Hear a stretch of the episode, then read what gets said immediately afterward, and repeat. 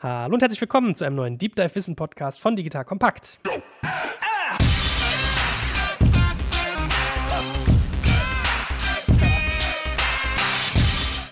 Mein Name ist Jörg Kaczmarek und heute sprechen wir über ein sehr, sehr spannendes Thema, nämlich Softwareentwicklung und nach hinten raus auch über die Notwendigkeit von Software Analytics. Software ist ja wirklich ein allgegenwärtiges Thema und daher sehr missionskritisch. Deswegen ist mir das eine Herzensangelegenheit, darüber mal zu sprechen, gerade auch in Zeiten von Corona, wo man ja quasi zwangsdigitalisiert wird. Das heißt, aus der heutigen Folge wirst du mitnehmen, dass du besser verstehst, was eigentlich genau Softwareentwicklung bedeutet, beziehungsweise worauf es dabei ankommt, welche verschiedenen Arten von Software es eigentlich so richtig gibt, warum Software niemals niemals fertig gebaut wird und was eigentlich wirklich im Kern wichtig ist, um eine Exzellenz in der Softwareentwicklung hinzukriegen. Sowie noch viele, viele Dinge mehr. Das kann ich schon verraten. Heute habe ich mal ein zehnseitiges Skript, habe ich auch noch nicht gehabt, dass mein Co-Gesprächspartner so viel Content schon vorab äh, sich überlegt, dass wir so eine riesige Basis haben. Also deswegen freut mich das umso mehr. So, ich habe früher in einer Firma gearbeitet, die auch mit der Firma von dem lieben Johannes Bonet, mit dem wir jetzt gleich reden, zusammengearbeitet hat. Also wir waren quasi sowas wie Arbeitskollegen. Man darf ihn liebevoll Hans nennen, wenn man mit ihm zusammenarbeitet. Und er macht eine sehr, sehr spannende Firma, die hat er selber gegründet gegründet, ist dort Geschäftsführer. Die beschäftigt sich nämlich im Bereich Software Analytics, wo er viele Jahre Forschung an der Universität investiert hat. Und diese schöne Firma trägt den Namen Serene.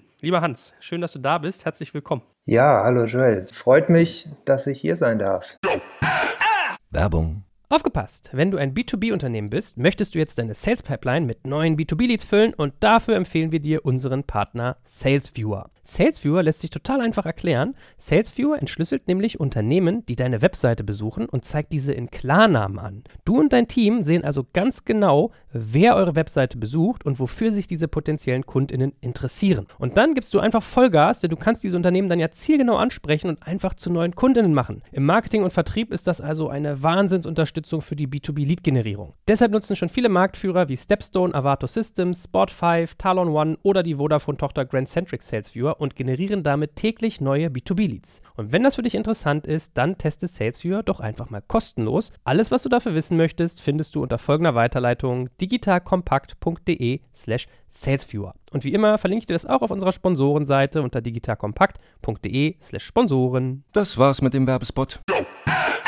Erzähl doch mal ein bisschen was über Serene, bevor wir anfangen, dass du uns mal ein Gefühl gibst, was eigentlich dein Background ist. Vielleicht auch ein, zwei Sätze zu dir. Ja, also du hast schon gesagt, Serene ist entstanden aus Arbeiten, die wir an der Universität getätigt haben. Da habe ich äh, meine Doktorarbeit geschrieben im Bereich Software Engineering und parallel zu den Arbeiten an der Universität hatte ich damals noch in einem IT-Beratungsunternehmen gearbeitet, sodass ich immer die, die erschreckenden Dinge mitbekommen habe, die in der echten Welt passieren. Also wie schwierig das ist eigentlich, Softwareentwicklung zu managen, ja, in den Griff zu kriegen, das gut zu machen. Das habe ich bei großen Unternehmen gesehen, bei kleinen, äh, durch alle Branchen hinweg. Da habe ich die Herausforderung gesehen und dann an der Universität haben wir gedacht, ja, warum nutzen wir nicht die Methodik von Analytics, von Machine Learning? Damals hieß das auch noch Big Data. Warum wenden wir das nicht mal darauf an, wo eigentlich das komplizierteste gebaut wird, was Menschenhand je gebaut haben, nämlich Software? Und das war der Startpunkt für die Forschungsarbeiten und relativ schnell haben wir dann gesehen, dass die Nachfrage danach im Markt so immens ist, weil Software ja überall drunter steckt und wir nicht klug wären, wenn wir das jetzt nicht kommerzialisieren oder produktisieren würden. Also ich kann dem geneigten Hörer versichern, äh, Hans hat, wenn ich mich nicht schwer täusche, Summa Cum Laude abgeschlossen. Er ist so ein 150-Prozent-Mann. Also ich weiß, alles, was wir damals bei der Arbeit zusammen gemacht haben, war irgendwie immer 50 Prozent über Top-Level, mindestens. Ja? Also wirklich hoher Anspruch und vor allem einfach sehr, sehr viel in der Praxis. Also das heißt, liebe Hörer, hört heute gut zu. Ich glaube, ihr habt eine Goldgrube mit Hans hier an Wissen, was das Thema Software angeht. So, that being said, man hört ja ganz viel in den Medien und liest auch darüber, dass es irgendwie sehr, sehr oft Pannen in der Wirtschaft gibt, die in irgendeiner Form mit Software zu tun haben. Vielleicht nehmen wir das mal so als groben Einstieg, weil du ja auch gerade gesagt hast, dass Software allgegenwärtig ist. Wie kommt das eigentlich? Es ist tatsächlich so. Also, wenn man in die Medien schaut, in jeder Zeitungsausgabe ist mindestens eine solche Meldung drin, dass irgendwo wieder das gekracht hat und zwar aufgrund von Software. Ja, wenn man das ein bisschen analysiert, sieht man, dass es da auch keinen Hotspot gibt, also dass nicht eine bestimmte Industrie da im Fokus steht, sondern dass es durch alle Industriezweige hindurch ist. Also Automobilhersteller, Banken, Versicherungen, Supermarktketten, überall. Volvo hat kürzlich, sage und schreibe, 750.000 Autos zurückrufen müssen, weil dort ein Softwarefehler drin war. In dem Bremssystem. Ja, also sogar kritisch. Seit März 2019 sind die ganzen Boeing 737 MAX am Boden, nachdem da einer dieser Flieger abgestürzt war. Deutsche Bank taucht auch immer wieder auf.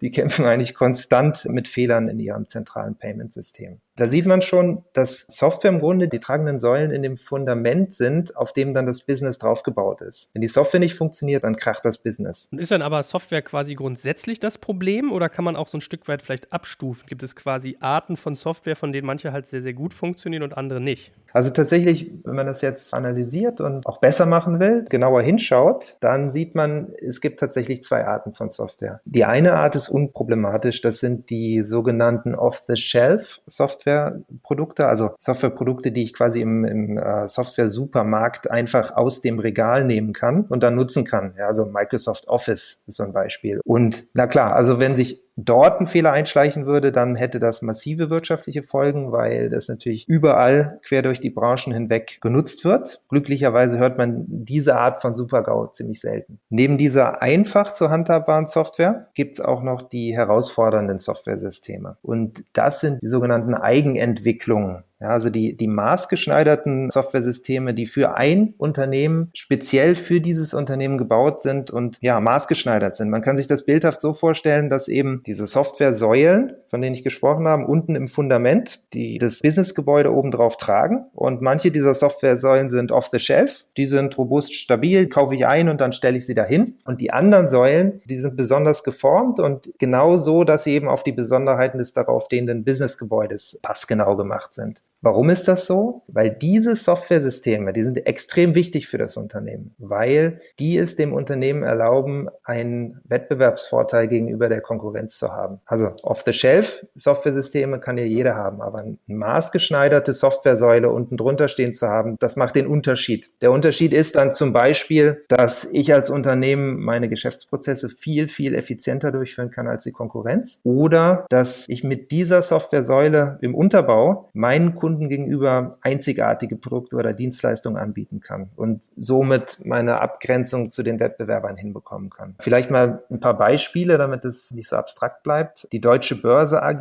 die hat ein maßgeschneidertes Softwaresystem unten im Unterbau für das Hochfrequenz-Trading. Oder Spotify, maßgeschneiderte Software für die Musikempfehlungsengine oder Metro, Großhandelsunternehmen, ihr maßgeschneidertes System für ihre Einkaufs- und Supply Chain Backends muss ich mir dann als Unternehmen überlegen, dass ich die Anzahl von Eigenentwicklungen möglichst gering halte? Also würdest du dann sagen, in der Konsequenz, wenn es off-the-shelf gibt, was sehr gut durchgetestet ist, was quasi eine lange Historie hat, wo man sich sicher sein kann, dass es gut funktioniert, dass man dann eher gucken sollte, dass man möglichst viel über off-the-shelf abbildet und möglichst wenig Eigenentwicklung voranbringt? Definitiv. Also das wäre tatsächlich mein Rat an jeden CIO, also Chief Information Officer, der meistens für sowas zuständig ist. Wenn es geht, möglichst off-the-shelf nehmen. Die Eigenentwicklung Entwicklungen sind grundsätzlich sehr, sehr, sehr herausfordernd. Und wenn ich es schaffe, eben anstatt einem selbstgebauten System, ein Standardsystem, was ich einfach hernehmen kann und wo sich dann professionelle Softwarefirmen drum kümmern. Wenn ich das hernehmen kann, dann ist das auf jeden Fall von Vorteil, Komma, aber großes Aber. Ich muss natürlich jetzt auch vor allen Dingen in Zeiten der Digitalisierung, muss ich es schaffen, mich gegenüber dem Wettbewerb abzugrenzen, besser zu sein als die Wettbewerber. Das heißt, ich werde immer bestimmte Softwaresäulen im Fundament haben, die ich als Eigenentwicklung betreiben will. Diese Abwägung, was soll auf the shelf sein, was soll Eigenentwicklung sein, da sollte es schlussendlich dann so sein, dass die Eigenentwicklungen genau nur dort zu finden sind, wo ich wirklich die Innovation und die Abgrenzung gegenüber dem Wettbewerb hinkriegen möchte.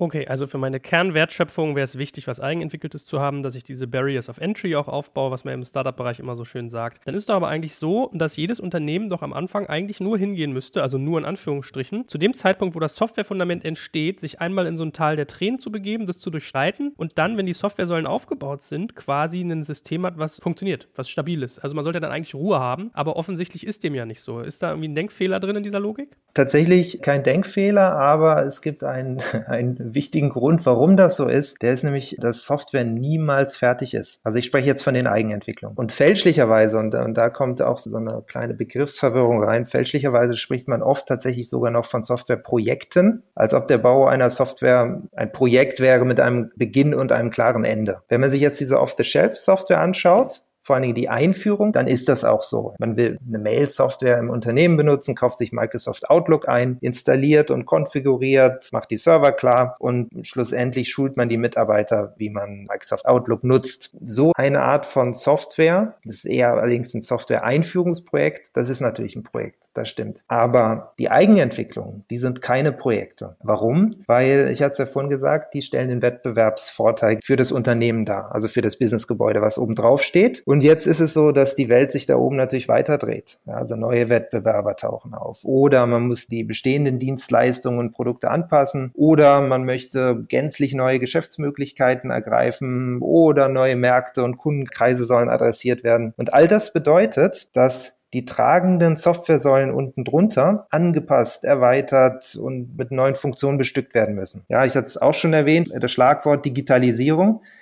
In den heutigen Zeiten der Digitalisierung und mit diesen Zeiten ist diese Art von Änderungsdynamik nochmal schlagartig in die Höhe gesprungen. Das heißt, ich muss konstant Umbaumaßnahmen machen an meinen Softwaresäulen. Ja, vielleicht auch hier ein paar Zahlen, um dieses Ausmaß zu verdeutlichen, welcher Größenordnung das eigentlich passiert. Das ist vermutlich vielen gar nicht so bewusst. Zalando zum Beispiel, die haben in Berlin alleine circa 1000 Softwareentwickler angestellt, die jeden Tag unten am Softwarefundament Veränderungen vornehmen. Oder das System der deutschen Börse hatte ich schon angesprochen, dieses Hochfrequenz Trading System. Da arbeiten 600 Softwareentwickler dran. Spotify hat 800 Softwareentwickler Softwareentwickler angestellt. Also das sind riesige Softwarefirmen. Die nennen sich nicht Softwarefirmen, aber de facto sind das Softwareentwicklungsfirmen. Ja, ich meine, ich erinnere mich auch noch an schöne Beispiele, als wir früher zusammengearbeitet haben und du so versucht hast, Leuten zu bebildern, wie komplex Software ist. Und dann weiß ich noch, hast du einmal erzählt, wenn man jetzt einen normalen mittelständischen Versicherer nehmen würde, würde dessen Software ausdrucken und würde die Blätter stapeln, sie wäre so hoch wie irgendwie ein 30-stöckiges Hochhaus. Ja, also das muss man sich mal überlegen. Da kriegt man auch ein Gefühl für die Komplexität. Ich habe quasi einen Inhalt, der auf so vielen Seiten verteilt ist, dass ich sie 30 30 Stockwerke hoch stapeln kann. So, und wenn ich dich jetzt aber richtig verstanden habe, dann ist ja irgendwie gefühlt das Problem, dass diese ganzen anfangs genannten Softwareprobleme darauf beruhen, dass die Unternehmen das ganze Thema Softwareentwicklung beziehungsweise eigentlich Softwareweiterentwicklung, müsste man deiner Logik dann ja sagen, nicht im Griff haben. Exakt, genau. Also im Grunde kann man diese ganzen Meldungen in den Medien, Softwarefehler, zurückführen darauf, dass die Software-Weiterentwicklung nicht klappt. Das ist tatsächlich das Kernproblem, dass halt immer mehr und mehr Innovation in diese Software reingebaut werden muss und ich die Software-Weiterentwicklung nicht im Griff habe. Übrigens, das ist jetzt der durchgehende Trend. Also ich habe vorhin ja von Banken und Versicherungen gesprochen oder Maschinenbauunternehmen. All diese Unternehmen, die mutieren mehr und mehr und mehr zu Softwareentwicklungsunternehmen. Und leider fehlt diesen Unternehmen noch die nötige Exzellenz in diesem Bereich. Vielleicht auch noch ein paar Beispiele. Wie kommt denn das eigentlich? Ja, Automobiler oder Unternehmen, die vom Maschinenbau herkommen, die wissen ziemlich genau und ziemlich gut, wie man Hardware baut also fassbare Materie. Von den Prozessen arbeiten die auf höchstem Niveau, aber können das nicht übertragen auf den Softwarebau. Ja, das ist übrigens auch ein Grund dafür, warum sich zum Beispiel Volkswagen vor Tesla fürchtet. Ja, oder Bereich Finanz, Versicherungsbranche. Die Old Economy wird da teilweise überholt schon in bestimmten Geschäftsbereichen von den Fintechs. Ja, warum? Weil die Fintechs Softwareentwicklung besser im Griff haben. Verstehe ich das dann richtig? Kann man so ein bisschen darauf hoffen, dass das so ein Legacy-Thema ist, dass man quasi nur so Old Economy-Dinosaurier hat, die in dieser ganzen Softwareentwicklung quasi quasi noch nicht ihren Zugriff gefunden haben und dass aber die neuen digitalen Firmen das gar nicht so als Problem haben? Softwareentwicklung ist grundsätzlich ein Problem. Also das ist ja, eigentlich das Gegenteil von trivial, sowas zu machen.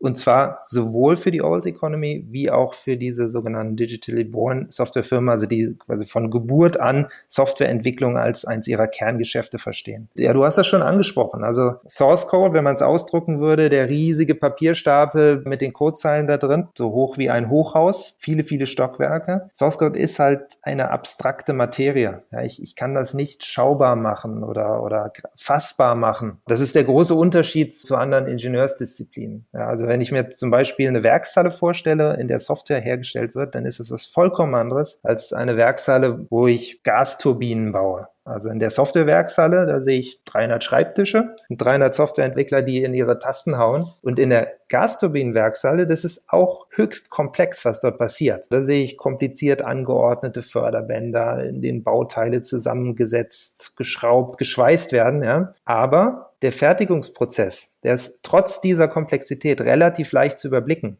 Warum? Ich kann ja überall hingehen, ich kann gegenklopfen, Zwischenstände hinsichtlich ihrer Qualität und Funktionsweise überprüfen. Das heißt, dadurch, dass das alles nicht abstrakt ist, sondern fassbar ist, habe ich es besser im Griff. Und Jetzt managen einer Softwarewerkshalle. Also es kommt übrigens noch dazu. Bei Software ist es so, das findet verteilt über die Welt statt. Also ich habe noch nicht mal eine Werkshalle, wo ich reingehen kann und mit den Leuten sprechen kann, sondern 20 Prozent der Entwickler sitzen in Bangalore in Indien. Dann habe ich noch mal 30 Entwickler in Regensburg und dann ein paar in Berlin oder in der Ukraine. Also sozusagen diese Softwarewerkshalle, das Bild ist schon sehr, sehr simplifiziert. Aber selbst wenn ich das hätte, wenn die alle in einer, in einer Werkshalle sitzen, dann ist das Management zigfach schwieriger als bei so einer Gasturbinenwerkshalle, weil jeder Arbeitsschritt, der dort passiert, der spiegelt sich nur in abstrakter Materie wieder. Das heißt, es ist extrem schwierig, den Entwicklungsprozess mit all diesen vielen, vielen unsichtbaren Arbeitsschritten nachvollziehen zu können. Und wenn ich das noch nicht mal kann, also den Prozess nicht nachverfolgen kann, dann habe ich es natürlich schwierig, wenn ich den Gesamtarbeitsprozess dann hinsichtlich Effizienz und Qualität hin optimieren will. Da muss wahrscheinlich auch noch ein oder zwei oder noch ein paar mehr Jahre ins Land gehen,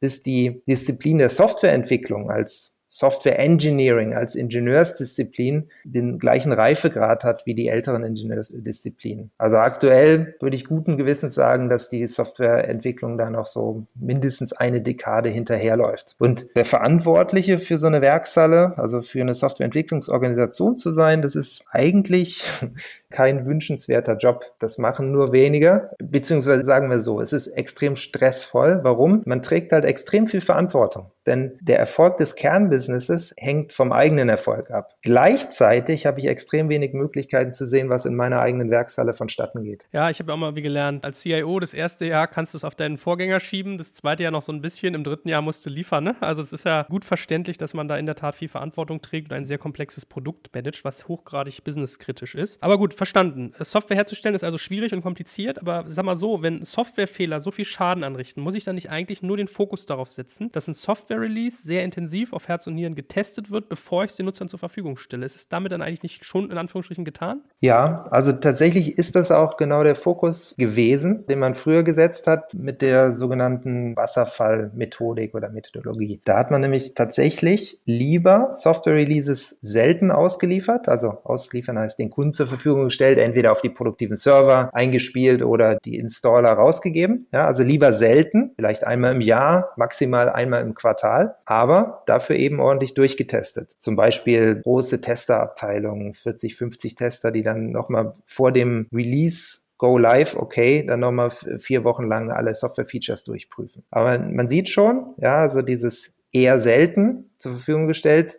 das ist im Widerspruch mit anderen Dimensionen, die ich erreichen will. Wenn ich jetzt rein auf Qualitäten optimiere, dann erzeuge ich im Grunde einen Kollateralschaden in einer anderen Dimension, nämlich die der Liefergeschwindigkeit. Man hat hier Gegensätzlichkeiten, einmal Speed versus Quality. Ich kann mir sehr viel Zeit nehmen und dadurch mit größerer Sicherheit eine fehlerfreie Software garantieren. Oder, und das ist jetzt das, was mit äh, agiler Transformation reinkommt, Agilität, oder ich liefere schnell und häufig und nehme damit aber in Kauf, dass auch mal was schiefgehen kann. Welche Methodologie ich anwende, Wasserfall oder agil, das hängt natürlich auch von den Arten der Software-Systeme ab. Also wenn ich jetzt eine wirklich eine tragende Backend Softwaresäule ganz tief im Bankenkernsystem nehme, dann werde ich das wahrscheinlich auf Qualität, also auf Fehlerfreiheit hin aussteuern. Wenn ich eine App habe, wo es vielleicht nicht so schlimm ist, dass man Fehler reinkommt, wo ich aber sehr schnell reagieren muss, wenn ich merke, uh, die Nutzer wollen das aber ein bisschen anders haben, dann würde ich eher diese agile Variante nutzen. Also das heißt jetzt nicht, dass Wasserfall versus agil, dass das agil immer besser ist, sondern man muss gucken, wo wende ich es an. Und hinzu kommt jetzt, ja, ich habe schon gesagt, Speed versus Quality, also als gegensätzliche Dimension Dimensionen. Natürlich kann ich auch in der Wasserfallmethodologie schneller werden, indem ich die Testphasen automatisiere. Also das Stichwort Testautomatisierung ist ja jetzt, woran alle Unternehmen arbeiten. Also indem ich jetzt anstatt die 40, 50 Tester hernehme, die herumklicken, wenn ich das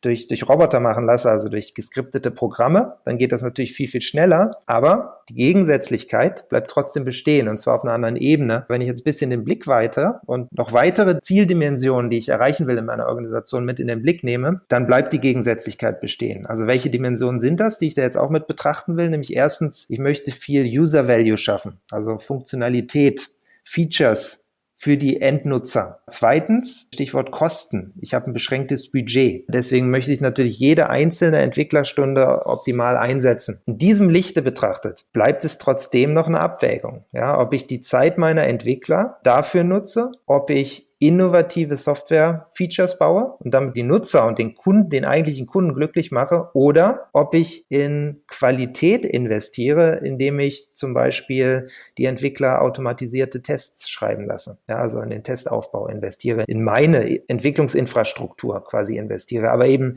dadurch weniger Zeit habe für die eigentlichen Nutzervalues. Ich habe jetzt schon vier Dimensionen angesprochen und zusammenfassend kann man sagen, dass wenn ich Softwareentwicklung verantworte und managen will, dann heißt es eigentlich, dass ich konstant ausbalancieren muss hinsichtlich dieser Dimensionen. Also einmal nochmal, das wäre zum ersten Kosten, ja, also das Gesamtbudget, das ich habe für meine Entwicklungsorganisation. Thema Scope, also die Menge an User Value, an Features, die ich in einem Release schaffe. Thema Time, die Zeitspanne, wie schnell ich die Releases dann rausbringen kann und den Nutzer zur Verfügung stellen kann. Und äh, vierte Dimension wäre dann Quality, also die Risikominimierung, dass die ausgelieferten Releases möglichst keine Fehler enthalten. Aber wenn man sowas jetzt hört, also Cost, Scope, Time, Quality, denkt man ja sofort an das Bild, was man aus der Management-Literatur kennt, das Dreieck aus dem klassischen Projektmanagement. So an den Ecken des Dreiecks hast du Cost, Scope und Time aufgetragen und in der Mitte Quality. Und die Aussage ist ja im Prinzip, du kannst nicht alles haben. Wenn du auf eine der Dimensionen optimierst, hast du Einbußen bei den anderen Dimensionen. Jetzt hast du ja vorhin aber gesagt, dass die Herstellung von Software eigentlich gerade kein Projekt ist. Und irgendwie scheint es aber doch darauf hinauszulaufen, dass es irgendwie sich um klassisches Projektmanagement handelt, oder nicht? Also wenn ich die Erstellung eines einzelnen Software-Releases betrachte, dann kann ich das als Projekt begreifen. Hier habe ich, hab ich ja auch wieder den klaren Startpunkt und den klaren Endpunkt. Ja, um mal wieder in diese Metapher, das Bild der tragenden Softwaresäulen zu, zu springen. Mit einem Software-Release habe ich halt einmalig die Softwaresäule umgebaut und damit dann einmalig für das daraufstehende Businessgebäude wieder neue Möglichkeiten geschaffen. Aber wie schon erwähnt, damit bin ich halt nicht fertig. Es geht dann weiter ja, mit dem nächsten Release, dem übernächsten Release und dem überübernächsten. Halt endlos geht's weiter. Jetzt durch dieses endlose Hintereinanderreihen von kleinen Projekten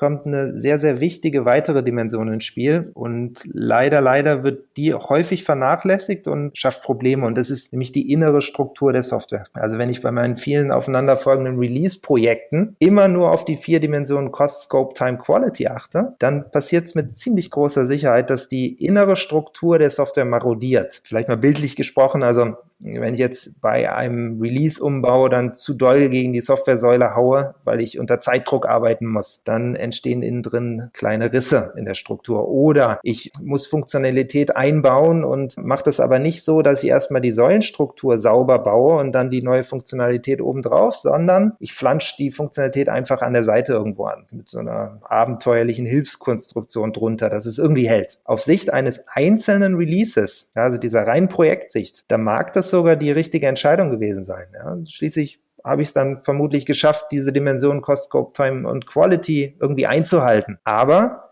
alle Folgereleases haben dann künftig darunter zu leiden. Der Begriff in der Softwareentwicklung, der sich dafür mittlerweile etabliert hat, also für dieses Vernachlässigen der inneren Struktur, das ist der Begriff der technischen Schuld. Klar, kann ich bei einem Software-Release die innere Softwarestruktur vernachlässigen, aber ich muss wissen, dass man diese Schuld die dadurch entsteht in den Folgereleases, dass ich hierauf hohe, hohe Zinsen zahlen muss. Ja, und Zinsen heißt dann ganz konkret, dass ich Effizienzverluste erleide und eben wertvolle Entwicklerzeit dadurch vergeude, dass die in den Folgereleases extrem vorsichtig arbeiten müssen, damit die, die Softwaresäule aufgrund dieser rissigen inneren Struktur dann nicht gänzlich zusammenkracht. Also solche Beispiele gibt es sehr häufig, dass dann eine Bank zum Beispiel sagt, wir haben da über Jahre, haben wir immer nur äh, auf Zeit unter Stress eingebaut, wir haben aber nie innere Aufräumarbeiten oder solche Refaktorierungen Refactorings machen können, in die, in die Modernisierung der inneren Struktur investieren können. Und dann ist die Bank häufig an dem Punkt, wo die sagen, wir müssen diese Softwaresäule, dieses marodierte etwas, müssen das wegschmeißen und müssen es gänzlich neu bauen. Also das ist aus Business-Sicht ist das eine Vollkatastrophe.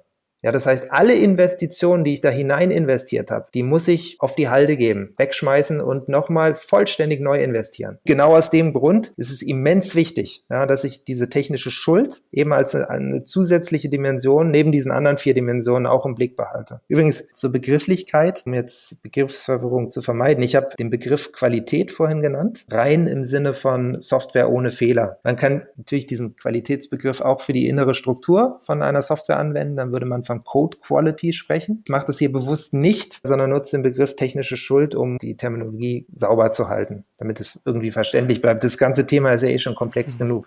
Ja, in der Tat. Ich meine, jetzt haben wir gemerkt, es sind schon fünf Dimensionen. Und ich sag mal so, die Zinszahlungen, die ich auf so eine technische Schuld zu leisten habe, davon hast du ja gesprochen, da kann man doch im Prinzip sagen, dass das eigentlich ein Stück weit Effizienzverluste für den Gesamtprozess sind, oder nicht? Ja, genau. Also das Geld und damit die Entwicklerzeit, die ich vergeude, weil technische Schuld existiert und die Entwickler eben langsam sein müssen und auch sollten übrigens, damit sie nichts kaputt machen, die habe ich eben nicht mehr zur Verfügung, um damit Features für die Nutzer zu bauen. Es ist in der Tat eine höchst ineffiziente Nutzung meines Budgets. Und ja, natürlich gibt es da noch weitere Ursachen von Effizienzverlusten. Zum Beispiel am Anfang hatten wir es ja angesprochen mit den Softwarefehlern. Also die sind nicht nur schlecht per se, weil die Nutzer eben mit der Software nicht richtig arbeiten können. Die sind auch zudem noch zusätzlich schlecht, weil die Softwarefehler bedeuten, dass ich in den Folgereleases massive Effizienzverluste erleide. Ich muss ja dann die wertvolle Entwicklerzeit nehmen, um damit die Fehler zu beheben. Es bleibt wieder weniger über für das eigentliche Ziel, dass ich nämlich viel Nutzervalue schaffen will. Neben diesen zwei Ursachen gibt es auch ganz viele andere Ursachen von Effizienzverlusten. Sprich, als Verantwortlicher einer Softwareentwicklungsorganisation sollte ich halt als sechste Dimension in dem Fall dann auch noch die Dimension Effizienz unbedingt mit im Blick behalten. Vor allen Dingen, weil das auch, wenn ich als Verantwortlicher einer Softwareentwicklungsorganisation zu dem höchsten Management hin, zum Beispiel den, den Vorständen hin, Dinge kommunizieren will, ist das die Dimension der Eurozahlen, die verlustig gehen. Das kann jeder verstehen, jeder mit einem BWL-Hintergrund. Okay, also wenn ich eine Softwareentwicklungsorganisation auf höchster Exzellenz gerne betreiben möchte, haben wir jetzt eigentlich schon festgestellt, gibt es sechs Dimensionen. Also Kosten,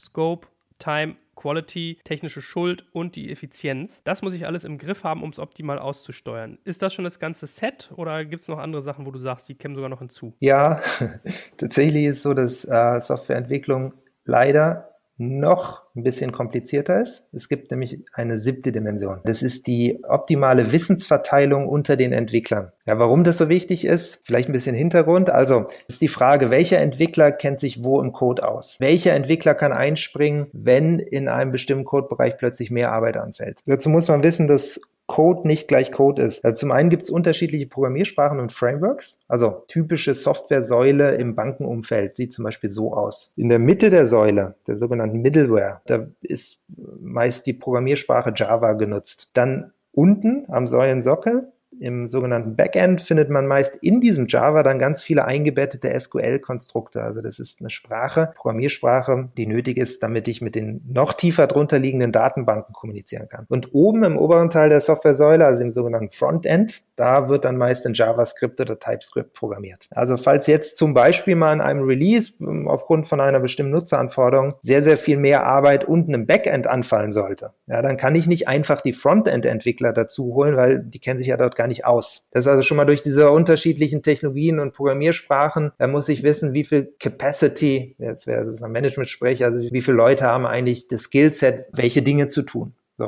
Wenn man jetzt ein bisschen genauer hinschaut, ist es sogar nochmal wieder ein bisschen schwieriger, das in den Griff zu kriegen. Warum? Weil selbst innerhalb der gleichen Sprache- und Technologiewelt, da können Wissensmonopole vorherrschen. Also wenn ich zum Beispiel unten im Backend eine Stelle habe mit sehr komplexen Code, ja, also bildlich kann man sich das vielleicht vorstellen wie so ein Teller voller äh, verknoteter Knäuel von Spaghetti, die alle so ineinander greifen und man weiß gar nicht, wenn ich an der einen Nudel ziehe, was hat das für Auswirkungen aufs Gesamte. Also solche Art von Code gibt es tatsächlich, übrigens auch relativ häufig. Kleiner Exkurs. Bei Banken zum Beispiel ist noch extrem viel Code aus den 80er Jahren dabei. COBOL, PL1, also Programmiersprachen, die auch gar nicht mehr gelehrt werden. An den Universitäten werden die Menschen dafür nicht ausgebildet. Solche Art von Code gibt es noch zuhauf in den Unternehmen und wird es auch noch geben. Man, man kann ja die, diese Software soll nicht wegschmeißen. Ja, manchmal tut man das, notgedrungen, aber wenn es geht, behält man die. Das heißt, diese Art von Programmiersprachen bleiben auch da. Das heißt, über diese Jahre oder Jahrzehnte gibt sehr, sehr viele Stellen im Code, die eher aussehen wie so ein Teller verknoteter, verknäulter Spaghetti. Und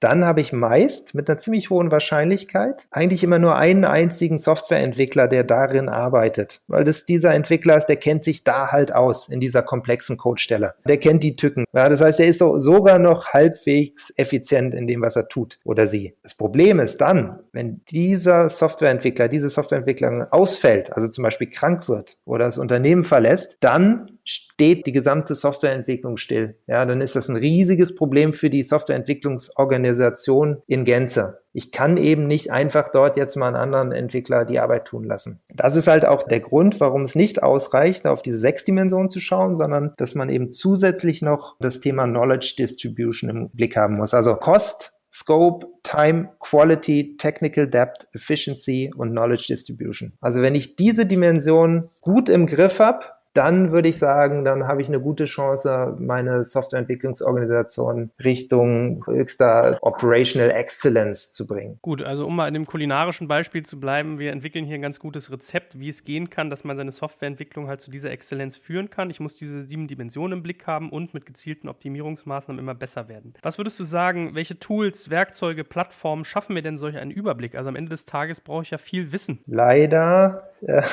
muss ich hier erstmal eine schlechte Nachricht Nachricht verkünden und äh, gebe aber einen kleinen Hoffnungsschimmer zum Schluss. Ich hatte ja schon erwähnt, Software Engineering als Disziplin ist den traditionellen Ingenieursdisziplinen in der Zeit weit, weit hinterher. Also im Automobilbau zum Beispiel, da ist es spätestens seit den 80er Jahren mit dem von Toyota eingeführten Lean Manufacturing Ansatz arbeiten die auf höchstem Prozessniveau. Warum? Weil die eben neben den eigentlichen Werkzeugen und Förderbändern und all das, was man halt braucht, um, um Auto zusammenzuschrauben und zusammenzuschweißen aus den einzelnen Bauteilen, neben diesen Werkzeugen haben die eben auch noch Werkzeuge und Plattformen laufen, mit denen man beobachten kann, wie der Gesamtprozess von Anfang bis Ende funktioniert und dadurch kann ich den Gesamtprozess natürlich auch optimieren. Ja, das ist im Automobilbau ist das ein Must-have.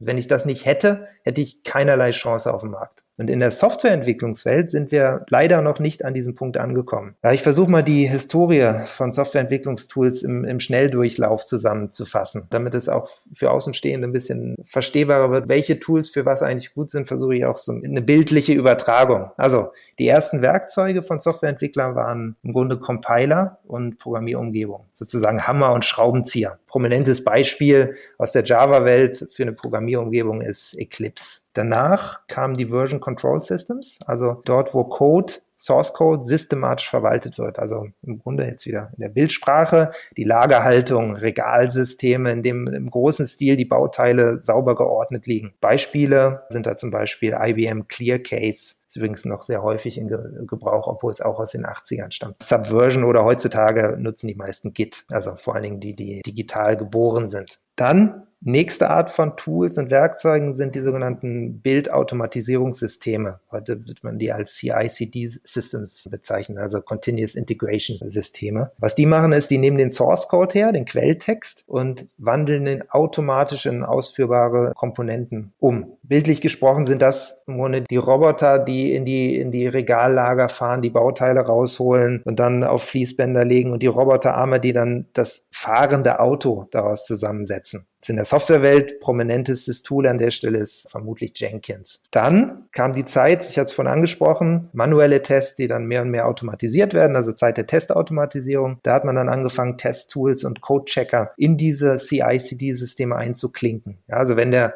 Source Code zu ausführbaren Systemkomponenten umgewandelt wird, dann gleichzeitig mit so Prüfgeräten prüfen, ob die Bauteile, die da jetzt zusammengebaut werden, also entweder Einzelteile oder schon so leicht funktionsfähig sind, auf den Fließbändern vorbeifahren, diese Bauteile zu prüfen, um, um fehlerhafte Bauteile zu identifizieren. Jetzt konkrete Tools im Softwarebereich sind da zum Beispiel bei Testautomatisierung JUnit, so ein Framework. Oder bei den Code-Checkern SonarCube wird häufig genutzt. So, und als, als letzte Kategorie, die dazugekommen ist, sind Werkzeuge zur besseren Koordinierung der Arbeitsaufträge. Das sind die sogenannten Issue-Tracking-Systeme, in denen die Stapel der Arbeitsaufträge liegen und die Softwareentwickler schnappen sich dann so einen Auftrag, dann gehen sie ins Bauteillager ja, und holen sich die zu erweiternden Bauteile auf den Schreibtisch. Also sprich, die checken sich den Code aus, aus Git. Dann erweitern die das Bauteil entsprechend der Anforderungen im Arbeitsauftrag und dann tragen sie das veränderte Bauteil wieder zurück ins Regal. Ja, also sprich, der veränderte Code wird dann wieder eingecheckt ins Git. Und ein Tool,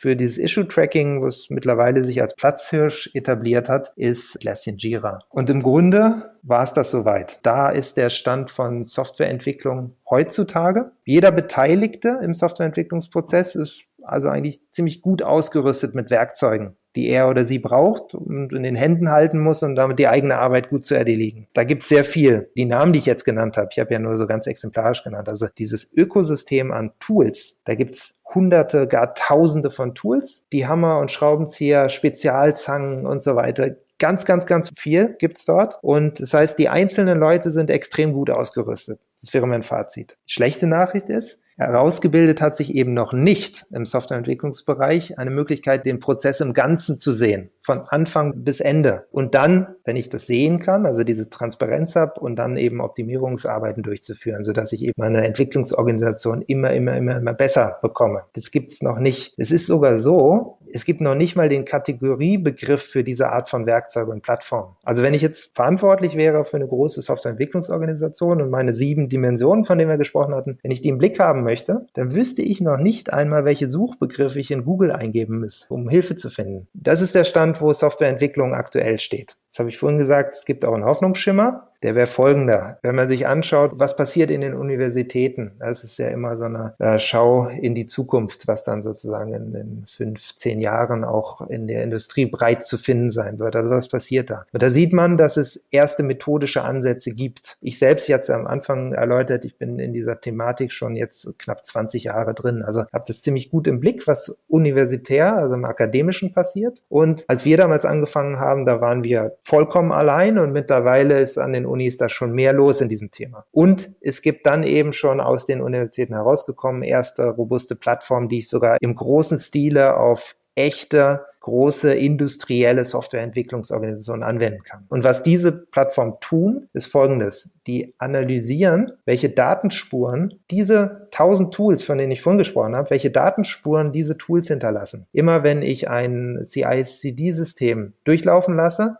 dann entstehen da Datenspuren. Quasi unten im Kellergeschoss liegt dann eine Menge an Datengold. Jetzt diese neue Kategorie von Plattformen, die nutzt dieses Datengold aus, um dann aus den Datenspuren eben den real gelebten Entwicklungsprozess zu rekonstruieren. Und zwar mit all seinen Schnörkeln und Ineffizienzen. Also vollkommene Transparenz darüber eigentlich, wie gut oder wie der Laden wirklich läuft, was wirklich in der Werkshalle passiert. Was dann weiterhin passiert ist, dass die Datenspuren natürlich Ground Truth also die Wahrheit sind. Ja, das ist jetzt nicht irgendwas, was ein Mensch mal irgendeinem Report angibt, sagt, ja, die Situation ist ganz okay, sondern das sind äh, Ground Truth Daten. Und die werden genutzt, um dann eben KPIs abzuleiten, also Key Performance Indicators, mit denen ich dann auf höherer Ebene Indikatoren habe, mit denen ich dann diese sieben Dimensionen, von denen ich gesprochen habe, mit objektiven Zahlen hinterlegen kann, wo ich wirklich die Situation quantifiziert erfassen kann und damit auch beobachten kann. So gut guter Letzt äh, geht es dann natürlich darum, so eine Art digitalen Boardroom zu schaffen, wo ich dann bezogen auf meine sieben Dimensionen die richtigen, für mich wichtigen KPIs ablege, sodass ich die auf meinem Schirm habe. Also dass ich jeden Tag in, in Echtzeit sehen kann, an welchen Stellen gibt es Probleme in meiner Werkshalle? Wo sollte ich vielleicht einschreiten? Also entweder quasi als Gesamtverantwortlicher der Entwicklungsorganisation, ist jetzt so ein bisschen dieses alte Bild der, der Werksvorsteher, der da drüber steht. So ist ja nicht mehr die Kultur in der Softwareentwicklung, sondern das ist eher kollaborative Arbeit, das Team in, in, in Gänze arbeitet und entscheidet. Ja, also gerade in der agilen Welt. Aber nichtsdestotrotz brauche ich diese Art von Transparenz. Dann habe ich eben für jeden Beteiligten in der Softwareentwicklungsorganisation habe ich objektive Zahlen auf meinem digitalen äh, Boardroom, wo jeder sieht, aha, da stehen wir, aha, wenn wir jetzt die Release-Projekte mit so viel Zeitdruck da durchpeitschen, wir häufen die ganze Zeit technische Schuld an. Sprich, das sollten wir mal einplanen in dem nächsten Release-Zyklus, dass wir da Zeit zum Schuldabbau mit einplanen. Solche Art von Entscheidungen kann ich nur bewusst treffen, wenn ich sehe, wie sich die KPIs verändern. Und das ist aus meiner Sicht auch die Möglichkeit, wie ich überhaupt Softwareentwicklung gut in den Griff bekommen kann. Ja, ich hatte vorhin gesagt, es gibt da eigentlich noch keinen richtigen Kategoriebegriff dazu. Ja, wahrscheinlich wird es auch noch ein, zwei, drei Jahre dauern, bis der sich etabliert. Heutzutage am ehesten, also wenn man was ergoogeln wollte, dann wahrscheinlich unter dem Schlagwort Software Analytics oder Software Process Mining. Ja, das kommt da am nächsten ran. Ich selbst beobachte das auch stark. Also ich bin da auch im Austausch mit den großen Analysten wie Gartner oder Forrester, weil die ja auch diese Toolwelten orten, sagen quasi die gelben Seiten von all den Tools und, und Vendoren und Anbietern, die es da gibt. Und die selbst haben auch noch keinen Kategoriebegriff, aber Forrester sind da sogar ein bisschen weiter als Gartner. Die haben da schon so eine New Wave, das ist so ein erster Ansatzpunkt, um Kategorie zu entwickeln in diese Richtung. Aber wie gesagt, da wird sich noch ein bisschen was tun. Jetzt einmal ganz zurückgesprungen zum Anfang unseres Gespräches. Wir haben mit Softwarefehlern angefangen und meine persönliche Meinung ist, dass in den nächsten Jahren das, äh, das wenn man die, die, die Zeitung aufschlägt oder das macht man ja heutzutage auch digital, ja, die Online-Medien anschaut, dass da weiterhin noch extrem viele Meldungen aufkommen werden, wo Business gekracht ist aufgrund von Software. Und das wird so lange noch so sein, bis sich eben in diesen Millionen von Softwarewerkshallen, die es da draußen gibt in der Welt, ja, das ist ja, in jedem Business steckt ja Software drunter. Wenn sich in all diesen Werkshallen die Common Sense Überzeugung durchgesetzt hat, dass es eben nicht ausreicht, die Entwickler oder die Beteiligten mit Hammern, Schraubenzieher, Förderbändern oder Roboterarmern auszurüsten, das reicht nicht für exzellente Softwareentwicklung, sondern dass man es eigentlich so machen muss wie im Maschinenbau,